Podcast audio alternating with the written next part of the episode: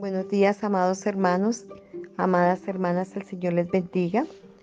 Damos honra, gloria a nuestro Padre Celestial, porque Él es bueno y para siempre su misericordia. Cada mañana es nueva su fidelidad, su misericordia. Nunca han decaído. Por eso estamos aquí en esta mañana, delante del Señor. Por eso en esta mañana sacamos estos preciosos minutos para darle honra, para darle gloria, para decirle al Señor que Él es santo y que Él es bueno, que Él es un Dios todopoderoso, que siempre está de nuestro lado, que Él nos dice cada momento, no temáis, manada pequeña, porque a vuestro Padre les le ha placido daros el reino de los cielos. Es entregado a nosotros. También encontramos palabras como estas. No os afanéis, no os preocupéis, no temáis. Son palabras muy importantes que encontramos, que nos reconfortan, que nos dicen que el Señor está con nosotros. La palabra de Dios nos narra diversos obstáculos y circunstancias difíciles que los discípulos del Señor tuvieron que superar. Por ejemplo, ellos habían atravesado el mar de Galilea en medio de una tormenta que nadie esperaba. Tampoco la vieron venir antes de embarcarse hacia el otro lado, teniendo en cuenta que ellos eran pescadores de aquel lugar. Pero no importa dónde estemos, vamos a pasar circunstancias, pero recuerde que el Señor dijo, no temáis, no os preocupéis, no tengan miedo. Nos dice la palabra de Dios en el Evangelio según San Marcos 4:39. Jesús se levantó, reprendió al viento y dijo al mar, cálmate, calla, sosiégate, enmudece. Y el viento cesó y sobrevino una gran calma. Entonces el Señor dijo, ¿por qué están atemorizados? ¿Cómo no tienen fe? Y se llenaron de gran temor y se decían unos a los otros, ¿quién es, quién pues es este a que aún le obedece el viento y el mar? Como podemos observar, aquella tormenta fue sin duda un gran obstáculo a superar el camino a la región de Gadara, lugar en que Jesús haría uno de los grandes milagros en su poderoso ministerio. Recordemos que cuando él fue a Gadara era un endemoniado que tenía legiones. Vemos entonces que el reino de las tinieblas utiliza diferentes, diversas cosas procurando estorbar la obra del Señor Jesús a través de aquella tormenta. Vino la tormenta, como quizás usted está viviendo una tormenta, está viviendo una persecución, una enfermedad, un dolor. Quizás ha llorado muchísimo, pero va en algo poderoso. Al otro lado, donde iba a ir Jesús, había una victoria. La gran victoria era la liberación de un demoniado garadeno Podemos concluir según este suceso que detrás de los obstáculos hay grandes victorias para la gloria del Señor.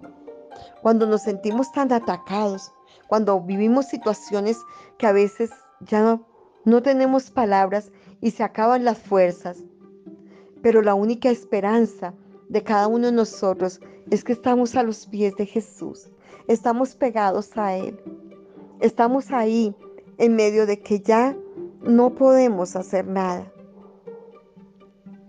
Pero lo que debemos entender es que cuando viene esa aflicción tan grande, es cuando viene ese sufrimiento, cuando vienen esas lágrimas, cuando usted de pronto se pregunta en su casa, en su trabajo, ¿qué hago? ¿Qué hago acá? Solamente hay un lugar donde podemos refugiarnos, que es a los pies de Jesús. El salmista en el Salmo 57 decía, Ten misericordia del Señor, bajo tus alas estaré mientras que pasen los quebrantos. El estar ahí bajo las alas, a los pies de Jesús, estar ahí esperando, quietos, es porque viene algo grande. Y nos dice, estar quietos y ven mi salvación. Nos quiere decir que nosotros no debemos de estar haciendo cosas en nuestras fuerzas, sino esperando la victoria. Porque antes, antes de la honra viene el quebrantamiento. Así dice un salmo. Quiere decir que antes de que Dios nos dé algo grande, viene una oposición, viene la persecución, viene el llanto, viene el dolor. Pero nosotros no somos los que retrocedemos, sino nosotros seguimos ahí, tal vez sin fuerza. Vamos a ir a Marcos 5.1 y dice la palabra, y llegando al otro lado del mar, a la tierra de los Garadenos, allá llegaron y había algo espectacular. Era un milagro, era una victoria. Pero por encima de todo, llegaron, por encima de los obstáculos, llegaron al otro lado. Debemos de tener en cuenta que seguir al Señor Jesús y vivir para Él implica la toma de decisiones firmes. Y cuando esto hacemos, las mejores, más grandes bendiciones y victorias vienen para nosotros. Siempre que vamos a obtener algo, siempre que estamos a los pies del Maestro, siempre que vamos a seguir al Maestro, y cuando Él quiere darnos una bendición, viene la oposición. Nos enseña la Biblia. La barca llegó al otro lado y el endemoniado que estaba allí fue liberado y restaurado por el poder del Señor Jesucristo.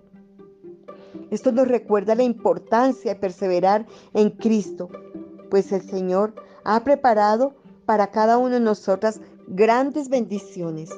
Él ha preparado cosas que ni ojo vio, ni oído yo, ni han subido en corazón de hombre, para aquellos que perseveran, para aquellos que pasan obstáculos, para aquellos a pesar de que el mismo Satanás se ha parado de frente, sigue clamando, sigue predicando, sigue orando. La palabra de Dios nos enseña que el Señor Jesús vino a deshacer las obras de las tinieblas. Él es quien da la libertad a los cautivos. Él es quien nos da la salida. Como iglesia en Cristo tenemos autoridad y la unción del Espíritu de Dios para ministrar sanidad y echar fuera los demonios. Todo esto gracias a la obra perfecta del Señor Jesús en la cruz del Calvario. Los animo a perseverar, los animo a seguir, los animo a que no se queden quietos. No importa si una puerta se cierre, cierra, el Señor abrirá tres más, Él abrirá siete más, porque las puertas que Él abre nadie las cierra y las que Él cierra nadie las puede abrir.